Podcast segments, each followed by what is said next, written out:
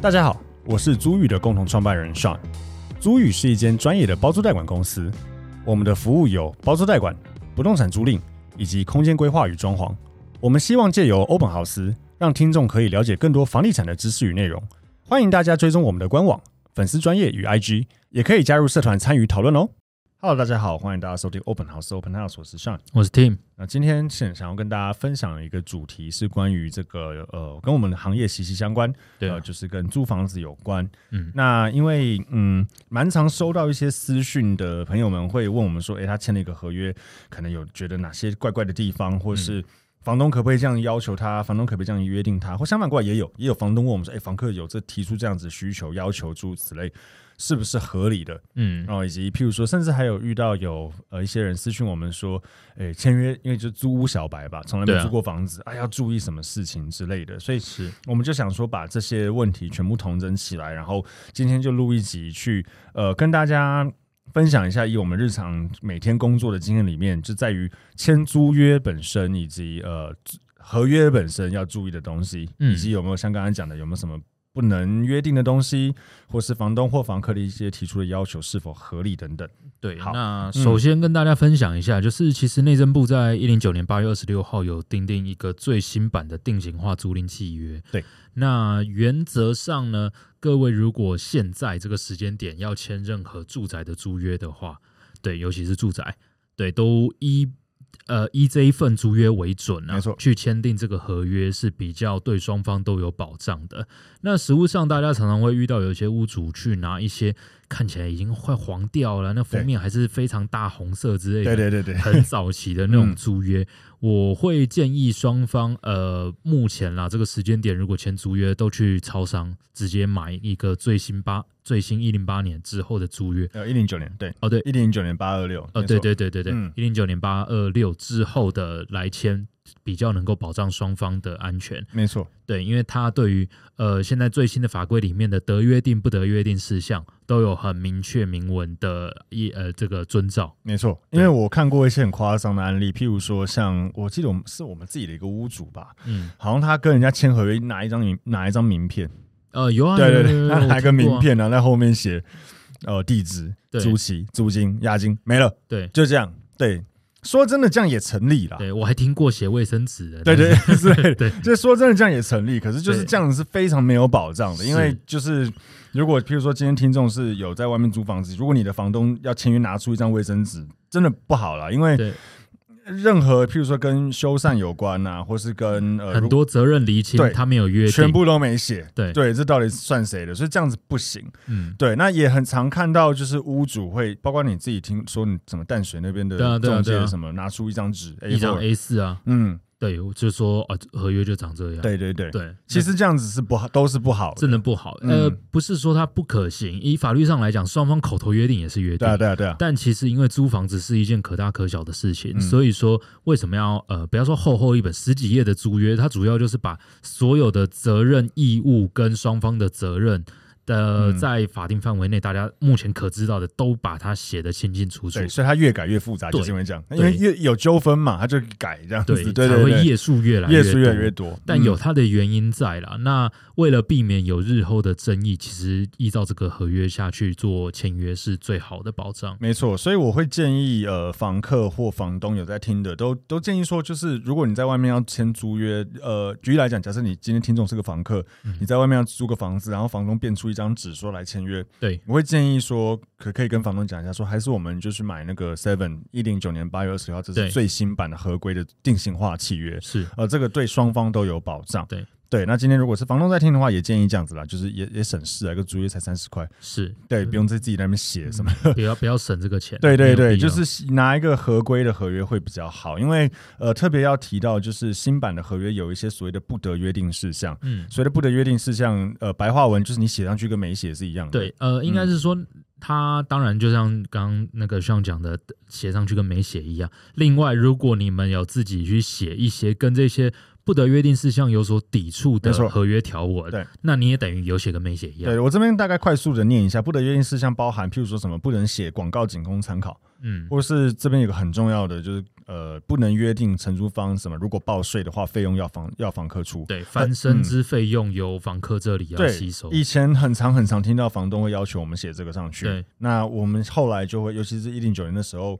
租赁专法上路之后，都会跟房东讲说，你要写可以了，但没有用了。对对，写跟没写是一样，因为抵触嘛。嗯对对对，所以呃，类似像这样的东西，或是现在其实还有约定说，不能要求在合约结束之后要求承租方把合约缴回去。对啊、其实是不行的，诸如此类，或是不能约定呃，本契约之通知仅以电话方式为之。对，不能说我打给他说，哎、终止合约啊，对没接就算了，不能这样。是，对，就类似有这样子的东西，是你写的跟没写一样，或是有抵触的话都是不行的。所以嗯为什么会建议说要买那个最呃最新版最新版的合约，就是你就不会有这些抵触的问题，因为上面都是最合规定的。对。对，诶，但额外讲一个东西，最新版的合约只注规定住宅空间哦、没错，没错，对，这是呃蛮专业的一个知识，就是呃最新版这个合约是住宅租赁的契约书，所以像我们公司呃同仁在签呃办三办公啊、店面啊，都不厂房啊，基这都不在这个限制内啊。呃，对，而且不仅不在这个限制内，其实像上次我们有遇到公证官就有对跟我们讲说，其实他也不建议用，因为嗯，这有点这有点专业度在里面。对就是说，举例来讲，像我们常常那种呃呃商业用的，可能公司互签会有什么、呃零嗯税点啊，八七八九、对对十二点一一趴跟十趴的问题。那概念上有一点点就是税其实是房客要付，是是。可是你住宅是又写说不能写说税要房客付，对可实物上，你公司跟 公司去租那个当商业用或什么，它对就是税房要客房预，缴啊，就对房客预预缴，所以它他会有很多奇怪抵触的地方。所以如果是商业用的，真的是建议呃，像我们自己找我们配合的公证官，他都有给我们就是呃好用的和规定的商业用的不动产是的的租约，是真的会比较好啦。那嗯另外一个非常基础但是很重要的事情，就是住宅现在新的法令上呃上路之后，押金最多只能两个月，对的，对对的，对。但是商业空间不在此限。是，的，我有签过那种呃租呃押金要求要好像一百万，对呃租金没那么高，要求是押金要一百万，对，有只这要种双方合意，商业空间是可以的哦商业可，以，住宅不行。对对对对住宅你双方合意要给十二个月的押金不行，对。对，是不行的。对啊是，嗯，所以以这个是非常重要的一个小地方啦。当然，已经很慢慢没有什么在听到了，但过往还是常常听到要租什么房子，屋主要求要三个月押金有之有类有，的。嗯，对，那目前是你可以明明确跟他说 违法不行，其实当初我们有个包租案，很久以前那个屋主也说要要对啊要三个月我们押给他金。教育超久。对对对对对对，其实还是尤其是一些比较老一辈的啊是习惯了，所以还是会有这样子的状况啦。嗯嗯，对。那呃，讲完这个就可可以去跟大家讲一下，所以合约很很很多页嘛，那对到底就是这么多页里面有没有哪些重点事项啊、呃比较重要？哪些应该说都很重要，所以都要看。所以可才这么大一本。对对对，可是就是呃一些比较重点的事项，通常我们在签约的时候会带到。那当然，我们如果诶听众手边有合约的话，其实也可以翻开来看。那我们嗯快速讲一下，就是、第一个重点，当然就是确定一下地址对不对嘛？对，嗯，签约的时候的地址门牌总不能错了。对对对，地址要对，然后再来就是呃第二条就是随着租赁期间，嗯，哦，你租多久？几月对几号开始？几月几号结束？是对这当然是很重要的。那第三条就是租金到底是多少钱，以及多久要缴一次？因为对有些人是一次付两两呃，譬如说季缴、半年缴，甚至年缴。年缴都有，嗯其都实有没有谁绝对好，绝对不好啊对。但就是双方约定好，就一定要在合约上写清楚没。错，上面就要写对。那呃，当然第四条就是讲押金了。那对呃，住宅的合约上面就会特别写说不得超过两个月。是，然后呃，第五条其实就是相关费用。对那相关费用里面有这个也可以直接延伸到我们有个听众的 Q&A，就是说到底水电费房东是否可以自定？嗯啊，因为这个第五条里面就有讲到这个水电费的部分。对，对那这边可以讲到就是说，呃，我们的答案啦，好、给这个听这位听众就是是可以约定，可是以以电费来讲是不得超过这个台电的最高金额。是。对，哎，现在台现在电费是不是要涨价？我搞不清楚现在涨到多少钱。呃我其实已经不知道，我们就讲之前的好了。对，，好，之嗯前夏季电费最高，我记得每一个电表下一千度以上的电费会收到六点四一，夏天是六点四一，对没错最高，然后冬天好像嗯五点零，三，嗯，嗯，五点零三，是，嗯，所以说呃，这个是仅呃让大家参考，为什么之前会有很多人呃，尤其低卡什么有的没有的，一天到晚在念说，呃，那个屋主收电费六块一度就是吸血，对然后绝对犯法，可以去检举死他，对对。但实物上的状况呢，如果屋主有明确跟你讲清楚说，哎、夏季是几月到几月之间对收六块，对那其他时间他一样收五块，啊、啊，它其实没有违法。对，它它的概念是，呃，台电定义的夏季电费是六月一号到九月三十号，嗯所以这四六七八九这四个月，对，四个月中间它的最高的集聚的电费是现在好像调涨了，那那个时候是六点四一块，对所以概念上你。所以这件事情出来之后，就有一些房东真的下六月一号到九月三十收六点四一，对对，然后其他时间收五点零三，我对有看过这种，但是呃，有有点难算了，所以很多就会开始看到，就是写说呃，六月一号到九月三十号收六块，嗯其他时间收五块，这样是合理的，呃，应该说合法的，因为呃，冬天最高是五点零三，你不能超过，所以五块没超过啊。嗯那夏天最高六点四一，你六块也没超过，所以对这样是可以的。可是如果你全年度都收六块，那就是违法那就是违了。法，因为对你冬天的时间五点零三，这对是它的最高台电没有跟你收到六块的啊、对，你就不能收。对所以它就是概念上是这样的。所以这个部分也呃，过往我们也常常在处理这类的问题。有的呃，租房子的租客就会说：“哦，我才用两百多度，对台电两百多度一度才两三块，嗯凭什么我要缴一度五块之类的没错，？”对，那呃，我们也针对这样的房客，也不能说你错，但是前提是你租的是独立门牌套房。嗯，或独立门牌的房子，那真的是按照那个电台电的电表去收这些费用。如果你是独立门牌，那屋主还跟你按一度多少钱去收，那确实它不合理、啊。嗯，但是如果是分租套房，是在一个大的电表底下有不同的电表，那对屋主来讲，它是一个账单去对台电了、啊，嗯，所以它真的有可能会爆表。它是累进费率啊。对变成对说，像我们自己就很常遇到啊，就是呃，譬如说一个电表下有八间套房，对那八间八个人都在用冷气，都在用热水器，都在用电视什么的，那个很恐怖哎、那我个们嗯夏天最高两万多块是两万很多正块，常的啊、嗯，大家想两万多块一起等于一个月是呃多少？大概一万一万二吧，对啊一万二左右。那如果八间等于一个房间成本一个月月1500平均就一千五，但是实际上更没收到那么多，对啊其实嗯实际上不可能收没得有到收到，因为它很的公公共电费啊，对对对，嗯你会有一些公共电费、嗯住之类走其廊他啊费用什么的，嗯对，所以不可能收到，所以屋主们也没有真的，如果他符合我们刚刚讲的这些方式嗯跟规则去收电费，他真的不太可能靠收电费电费赚不钱。会赚钱了。对对，吃电费基本上是不会赚钱的对。嗯， OK，好，那呃，合约翻过来，当然就会看到一些嗯很多啦，但基本上以修缮这件事情来讲，原大原则就是呃，房子房屋本体哦、嗯一定是屋主修。对哦、如果听众除非有另外约定啦对，否则一般来讲，如果呃，房子有漏水壁癌啊，或是说他当初付给你的一些固定物的附赠对的东西，附属设备，嗯，那个东西如果自然损坏，我最常举例就是冷气，你每天开每天关，有一天就不冷了，对，那这样就是房东要修。是，哎对，可是如果一来看就知道，哦，这个看看起来被打过的痕迹，嗯，像我之前就有个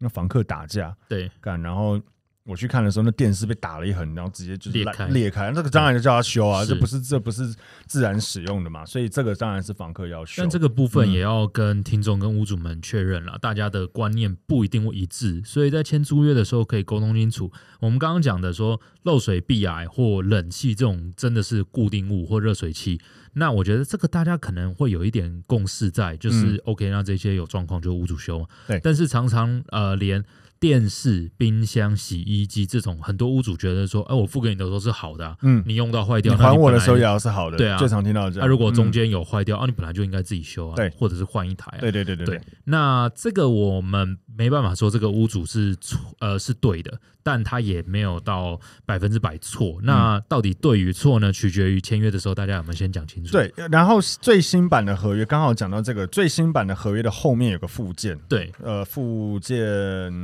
附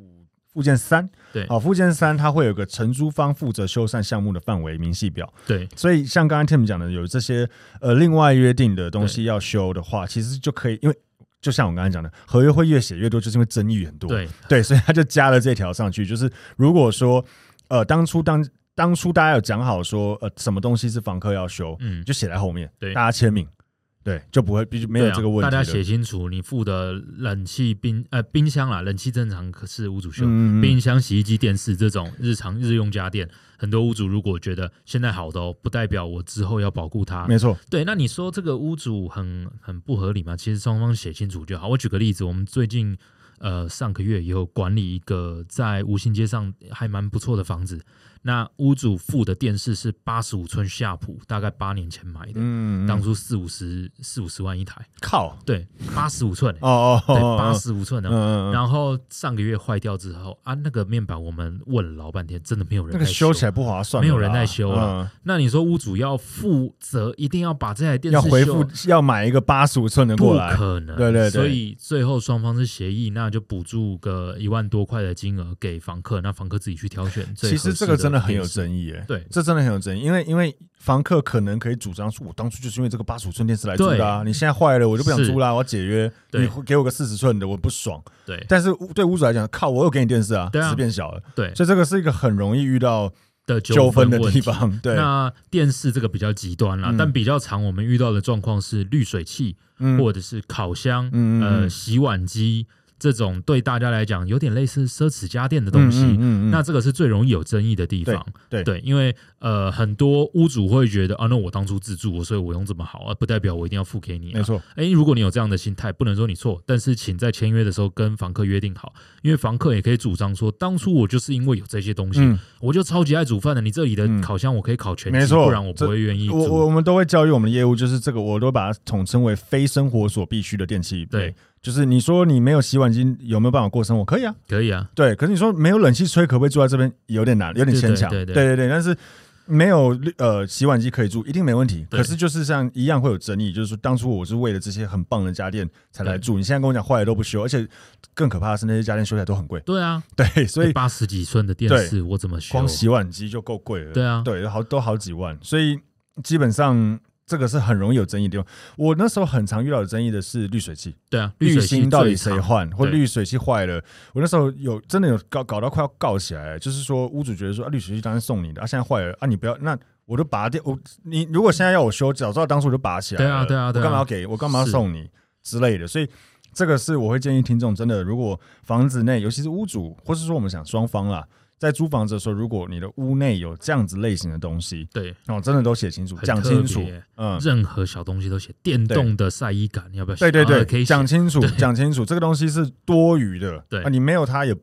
还是可以不影生活响你，生活对的话，那嗯双方就约定清楚，有个概念。对啊，讲清楚，你不要因为洗碗，你没有洗碗机可不可以用手洗？可以啊，可以啊对啊，只是就是不爽嘛，对所以所以这个就是一定要讲清楚的地方，对，那嗯不要到后来，我我讲一个很特别的好了。我前阵子上个月问，呃，被人请教一个超级专业的问题，我无法回答。嗯，然后后来问到答案，他说有人租一个店面作为仓库，然后屋主有付空调，结果前一阵子大暴雨，暴雨的水是从冷气、空调排水淹进来，把货物全部淹 死。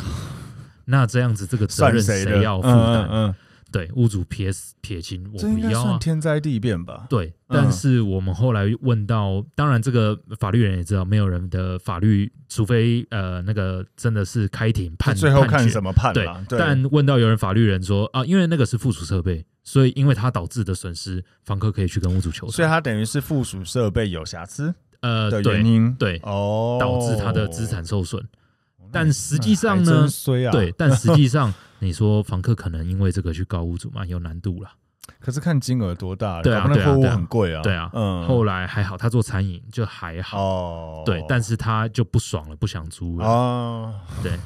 嗯，对，所以这些东西就是大家讲清楚。对很多屋主来讲，会觉得这些东西对我来说是送的。我店面，我租店面，哎、嗯哪有人租店面在付人气？我有付你，嗯你该偷笑了。嗯嗯嗯，对，但是后续造成这些问题，那那那那，你真是有够倒霉。对，这就是最大的争议所在，就是我当初给你是出于好心，你现对在拿这对个对反咬我，对很不爽。对对，所以这个就是大家一定要写清楚，对哦，一定要写清楚，就对了。那再往下看，其实其他呃有一个很大的重点是第九条，所谓的室内装修。嗯啊，，室内装修有一条特别要讲到，就是它有勾可以负责恢复原状，还是现况返还。对，哦，通常我会建议啦，如果是住宅出租，真的是勾那个恢复恢原复状原状。会比较好。嗯，对，就是我当初怎么给你，你就怎么还我。对哦，因为这样真的比较好。举例来讲，假设你当初，假设你是房东啦，你当初房子是三房两厅两卫，对，然后你租给人家，被打掉两房。对，变两房，然后对现况返还靠腰，对，这有可会炸能，掉有可能会发生，所以就是勾现况返还会比较好。但是我觉得这个最容易一定要注意的地方是。商用不动产。嗯嗯，商用不动产一定要注意，你当初是写恢复原状还是现况返还，嗯差很差多。超多差很多，因为你有可能住个店面，当初是毛坯给你，对那你花了五百万装潢的漂漂亮亮，对然后在那边弄了呃五几年之后，觉得啊不想要住这个地就方，做不好了，你要对走了，你还要再花二三对十万拆掉你因为五百拆万除中也很贵。对对，房东说，哎、当初讲先那个恢复原状，恢复原状对我们那时候就有租一个在中山北路二段的一个店面啊，对啊它是一个一楼二楼，然后做自助餐，然后它中间还有打个菜梯，对啊对啊，靠，那时候写他他们还要签把恢复原封楼他板要什封么楼板，把菜梯拆掉，全部对打掉，花好几十万，对不划算。对所以，诶，应该说不要说不划算，就是当初讲清楚就好。对呃，如果我当初房东就是坚持说要恢复原状啊，你也 OK，嗯。那就这样。但是就是要要记得有这个问题对了。我，我讲，个例子好了，这其实都是谈出来的。我们自己租这边的办公室，嗯我们当下跟屋主谈，屋主也本来是想说要恢复原状，嗯那我们是告知他说，呃，我们会对这个房子尽我们希望使用的状况去给他最好。那到时候退租，你看，如果你觉得不符合，我就部分恢复，嗯嗯，但嗯是不是直接勾选恢复原状？哦，是对，只要双方有达到这个共识，并且白纸黑字写下来，这也是可行的方法。这个真的超级容易有争嗯议，因为我们就有遇过，就是店面退租，然后屋主要求恢复原状，然后房客就觉得说，啊，你下个房客来租也会全部打可能也掉要啊啊，我、对一他可能也要，对或二他不要他也会打掉对，对啊，那为什么要我来打掉嘞？对，或是譬如说像我们刚才讲的，我们办公室弄得漂漂亮亮，下个房客看得很开心对啊，啊更对啊容易想要租，结果你现在又一定要我弄打掉，光，对，觉得很没意义，对，对所以这个是很容易遇到有争议的地方。但是如果你勾恢复原状，屋主扣你的押金去拆除，但你不能说他犯法啊，因为你当初就是写恢复原状啊，对对啊，所以所以这个就是我们，尤其是在我们讲签商用不动产的时候，一定要看清楚，是我们当初讲好是恢复原状还是现况返还，因为是那个金额真的可大可小。对因为就是商用不动产最容易会怎么动到格局或是装潢，对啊，住现宅在比较拆一不台会。都要一万多块，对，一台一台废一台弃垃物圾车清理一万一万多块对嘛，对啊，你随便拆一拆几几好数十好几万万到数十万都有对可能，对，所以那个是很恐怖的。嗯，好，那其他部分我觉得其实都自己看一下，但是翻过来到了这个任意终止租约这一条，这个也是个很大的重点。嗯，哦，就是他会写，他会给你勾说得或不得任意终止。哦，这个连做个可能二十年的买卖中介都会打来问，对对对，我们有时候也有学长，以前的学长姐会来问说，对哎，当初这个是勾这样，到现在对，要怎现么在办新？的这个合约这样写到底对是什么意思？对对，之类，或者我现在遇到房客主张怎么样，这个要对怎么对处理对？对，就是这条其实非常的重要，不要不勾哈。一般来讲，呃，第一个我们先讲这个得与不得提前终止，这个是双方的，对所以有一些房客会觉得说，哦，我为了那个，我怎么知道我住在这边会不会有什么变故之类的？那我就是一定要勾说得提前终止，是，哦，这样子我就可以那个提前一个月告知屋主我不住了，就可以闪人，对不会扣违约金。这个是双向的哦。对所以如果你勾得的话，屋主也可以突然心血来潮，哎、一个月前跟你一讲说，对啊，一个月后嗯请搬走，对，你就你就要搬走对。啊，照合对对约对精神它是嗯可以的哦，对，就变成是有点这样的概念，对所以通常我们会建议说，可以考虑勾不得啦。对对，因为至少屋主不能随随便便就叫你走啦。对，嗯对，但这边就有个有趣的东西，就是哈，很多大概百分之九十九的我遇到的对访客都会跟我们，尤其是在跟我们讲说要提前解约，但当初是勾不得他的合任约意这样终写止，可以啊，对对，他会讲说。呃啊，不就提前一个月告知对方就可以，对不对用啊。对，这边大家如果手边有合约看清楚哦，他写说依前项约定得终止租约的话，哦，租赁之一方应至少提前一个月告知对方。对意思是说，如果你勾不得的话，就没有这一条对了。对对，你如果嗯前面两个选项你勾的是不得，下面这一条就是屁就没话了，就可以是划没掉有了，对，对，就可以划就掉是了。划掉，对，所以如果你勾不得，那就是不得对哦。所以如果我们当初是勾不得提前终止，假设今天有一方，像听众可以听一下，假设当初是勾不得不得任意终止，然后屋主突然跟你讲说，哎、我下个月要卖房子要搬走，对，你可以直接说我不要，不行啊，对，因为啊解约是双方要合意的， 对对，你可以直接说我们当初是勾不得啊，对啊那，我就是要住到结束为止啊。对啊嗯，是可以这样子的。所以，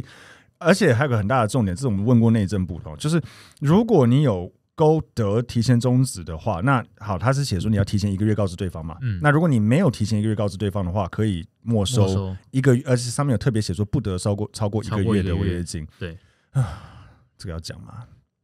就是如果是勾不得的话，就不一定。对，对应该说，嗯呃这这这很合理啊对，双方勾不得，为什么？那很多房客会吵说啊，明明就一个月，为什么嗯不能？那你换个方式想，如果是屋主要你搬呢？对啊，他就给赔你一个月，这样对你走他啊赔你一个样的月，意思难啊。道你就一定要走吗？嗯嗯嗯，对啊，这个不可能嘛。那合约本来就是约束双方的对，嗯所以你不能说哦，屋主都怎样啊，有的没有的。对，只是常理来讲，因为屋主在手上的只有房客两个月押金啊。对，老实讲，上千万的房子两个月押金那也没多少，不多了。了，嗯，对，所以真的上线屋主要去拿两个月，或者是你认赔两个月，嗯这是一般来讲合约大家能认的损失上限。对了，啦但嗯实物上呢，并没有规定。对，如果勾不得提前终止的话，就不一定只能收超过一个月的违约对金了啦。对，对他他的他的这个是问过内是，政部的。对，好，那其他东西我觉得就还好，那大概看一下就好。那嗯，合约几个比较重要的事项就在那边。当然，就像我们讲的，每一条都一定要看啦。对哦不要说就是听我们讲说哦，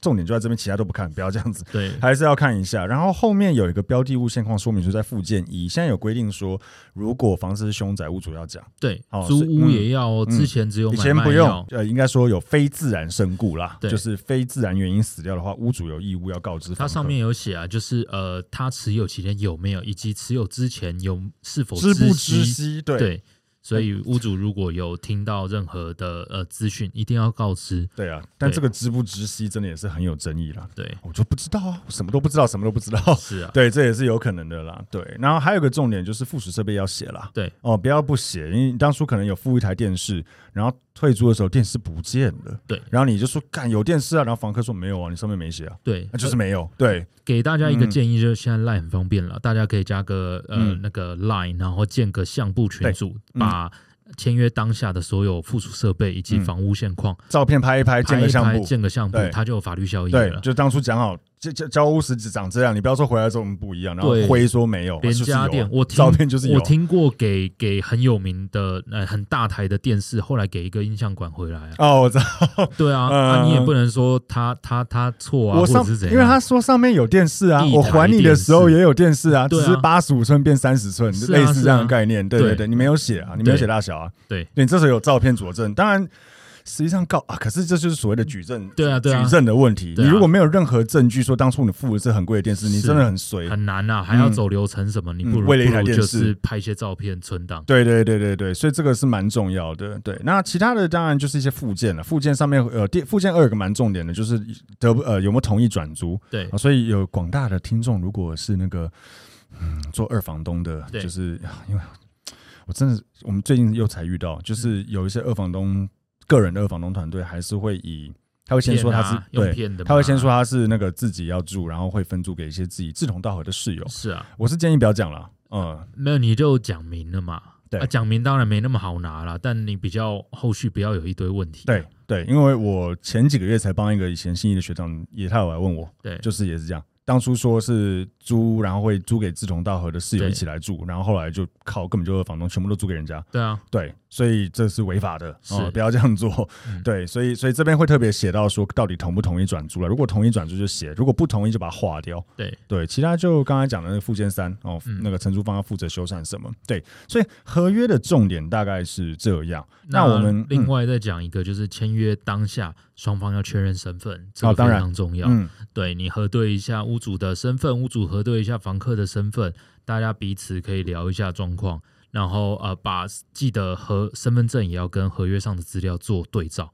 真的合约出了问题，你才确定当初这个人真的是屋主，对所以房客也可以其实有权利啦，跟屋主主张他要看权状或税要单，要可以对对看，对可以看，嗯，因为就我们前一前几集也有录过所谓的租屋诈骗，对搞不好他真的是那种租给 Airbnb 租个一个礼拜，对啊然后每天都收两组二押一租，是干收收收收了一个礼拜，然后人间蒸发，那房子根本不塌了，对啊，对，这是有可能的，所以呃，一完全可以主张要求屋主出示该出示的呃证明房子是他的，对以及证件证明他是这个人，对，哦如果是嗯遇到像我们一样的物管公司，或者是呃那个什么其他我们刚刚说的二房东哈，嗯请他出示转租证明。是二房东一定要转租证明，对哦，因为如果啊我上我之前也有处理过类似的，就是屋主并没有同意转租，对啊，但二房东偷偷转租，然后二房东又倒掉不见了，对啊，那这个时候到底你的押金是在二房东那对儿，押金在二房东那屋边主啊？没有权屋益要主退你押金的。对，可是屋主又完全不知道他的房子原来住的根本不是当初那个人，对非常复杂。对对，那、当然，实务上屋主不能真的把这些人赶走，因为法律上这些呃所它谓的是善次意第三方，对，善意第三方，他四成租人他是不知情的情况下去住这个房子，所以他不能被赶走对。但就是很麻烦啦，很对麻烦。这个所以法律纠纷上超麻烦，对对对，所以就是请房客在签约的时候一定要请房东，如果真的遇到房东打死不出事，我觉得不要啦，不对要就租不要了，租嗯了不要租了，怪怪的。那、嗯如果是二房东，他有转租证明，记得确认一下日期，不要超过你的租期啊。啊，是是对是是啊，如果他变不出转租证明，我觉得也不那好也了，不要租对，了也不好了，搞不好这真的发生我们刚才讲的状况。对，哦那屋主们再给个建议，就是签合约的时候，记得请承租方多留一到两个紧急联络人。嗯，对，这个实务上真的不要说都恶意访客，但真的有重要的事情要找人找不到，你至少可以从他的紧急联络人联络起。没错，没错，至对少一一定要留一个对紧急联络人了。我们最近才处理嘛，对啊，就是很多很长对，啊。很长了。对对对对对对，所以有紧急联络人真的会方便蛮多的。嗯，对，OK，所以大概总归了这个，包括我们刚刚也有把听众的一些 Q&A 啊什么也全部的答案在我们前面就有全部解答到。对，所以但但这只是一部分的 Q&A，所以如果听众对租房子还是有很多很多。嗯，问题或是有遇过一些纠纷，不对知道怎么解决的话，也非常欢迎这个继续私讯或留言给我们，或给我们评论，好，我们会继续呃努力着帮大家做这些专业尽量专业的对解答，或是说专业之余，我们也藏很多实务经验啦。对啊因，为法规归法规嘛，实务归实务对，哦，所以这个就是可以听听看一些租约相关的有趣的故事。嗯 OK，好，那如果没有问题的话，我们今天 p 就到这边，谢谢大家，拜拜。